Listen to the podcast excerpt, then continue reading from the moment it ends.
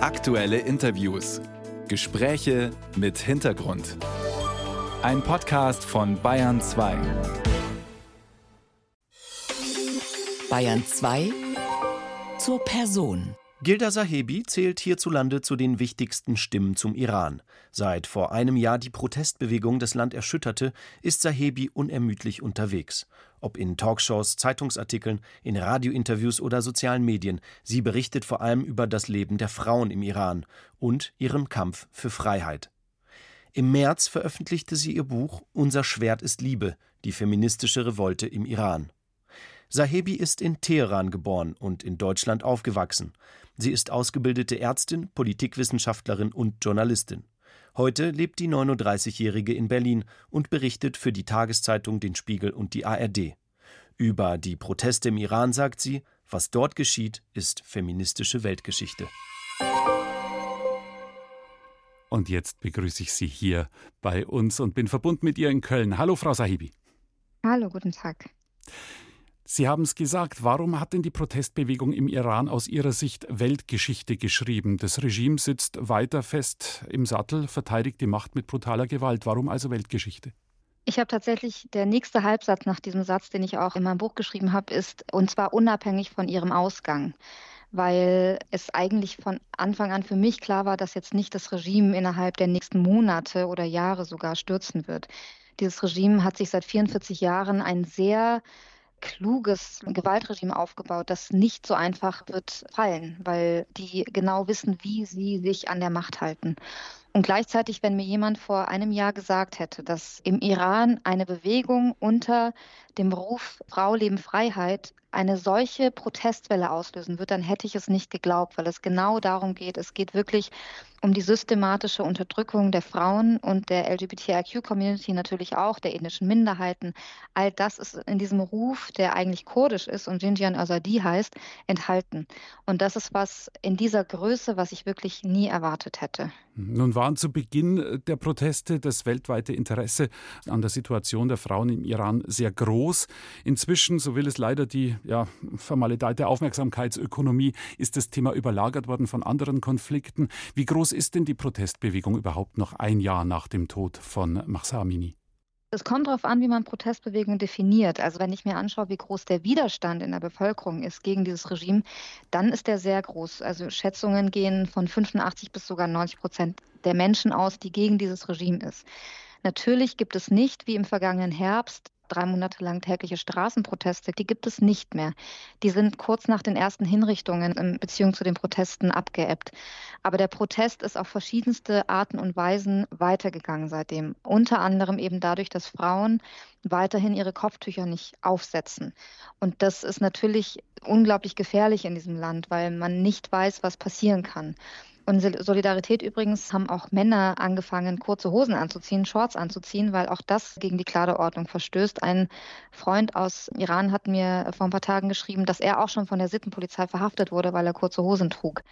Und das ist nur eine der sichtbarsten Formen des Protests, die wir in diesem Land haben. Und der Widerstand, der wird nicht aufhören, der wird eher nur weiter wachsen. Mhm. Wie schätzen Sie das genau ein, wenn Sie erzählen, die äh, Protestaktion mit den kurzen Hosen, dass auch iranische Männer sich jetzt auf die Seite der Frauen schlagen? Ist das ein Trend, der generell festzustellen ist? Sind das einzelne Phänomene? Weil das würde ja bedeuten, dass dieses patriarchalische System im Iran dann doch aus der zivilen Gesellschaft heraus ins Wanken gerät.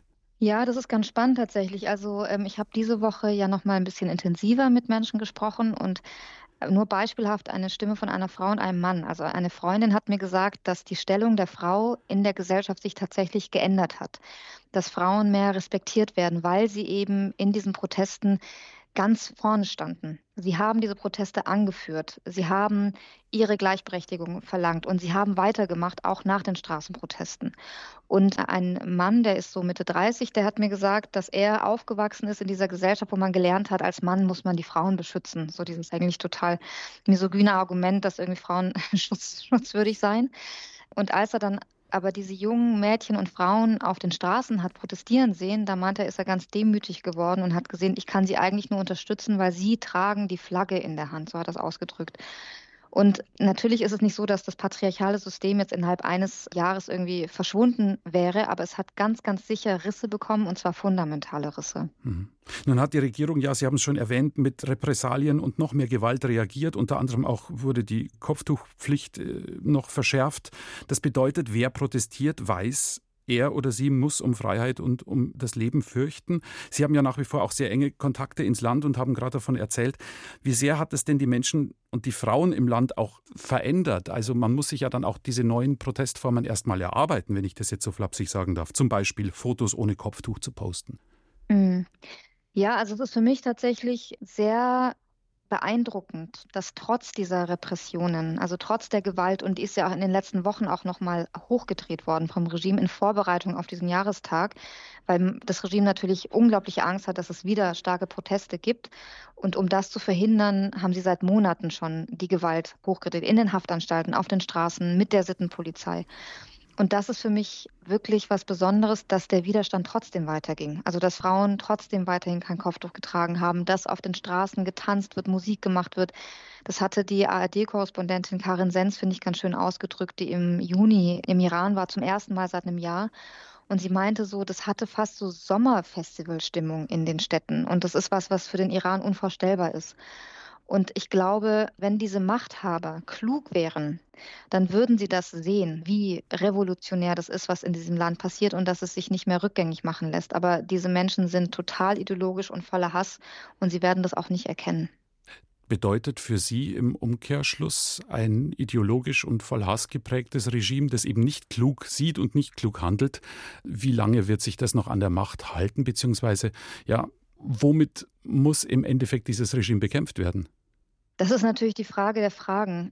Dieses Regime kann sich nur mit Gewalt an der Macht halten. Es gibt nichts anderes. Es gibt auch nichts mehr, was es jetzt noch tun könnte, um die Menschen zurückzugewinnen. Absolut nicht. Das hat seit einem Jahr und die Wucht dessen darf man nicht unterschätzen, die Kinder der Menschen im Iran ermordet. Ich glaube, dass es nichts Schlimmeres gibt, als Kinder zu töten. Mit jedem Kind, das stirbt, haben wir Dutzende Menschen, die dieses Kind betrauern und wahrscheinlich ihr ganzes Leben betrauern werden, weil man den Tod des eigenen Kindes nicht vergisst. Und das ist etwas, was das Regime für immer begleiten wird. Natürlich, das ist das Problem, haben die das komplette Gewaltmonopol. Die Menschen im Iran haben keine Waffen, die haben nichts, mit dem sie sich verteidigen können. Deswegen gibt es ja so viele Tote seit vielen, vielen Jahren. Das Einzige, was sie haben, und das ist auch das, was mir die Menschen jetzt in dieser Woche nochmal auf die Frage, was hat sich verändert, immer wieder gesagt haben, ist dieses Zusammenrücken. Mhm. Man liebt einander mehr, hat mir eine Freundin gesagt. Man vertraut sich mehr, man hilft einander mehr, und zwar über Geschlechtergrenzen hinweg, über ethnische Grenzen hinweg. Und das ist letztendlich das Einzige, was sie dem Regime entgegensetzen können, die Einigkeit untereinander. Und das ist auch was, wovor das Regime sehr große Angst hat. Deswegen setzt es auch sehr viele Ressourcen, unter anderem eine ganz große digitale Armee, Cyberarmee, rein, um die Menschen zu spalten. Aber ich glaube nicht, dass es ihm gelingen wird. Und wie lange, ich weiß es nicht. Ich kann nur sagen, dass ich habe den Begriff jetzt irgendwie mehrmals genannt, weil ich fürchte, dass es genau das ist, dass sie bis zum letzten Atemzug töten werden, weil sie keine andere Wahl haben. Sagt die Ärztin, Journalistin und Autorin Gilda Sahebi und Kennerin der Situation der Frauen- und Menschenrechte im Nahen Mittleren Osten und namentlich im Iran. Ein Jahr nach dem Tod von Massa Amini und dem Beginn der Protestwelle in Iran. Herzlichen Dank, Frau Sahebi, für diese Einblicke. Vielen Dank.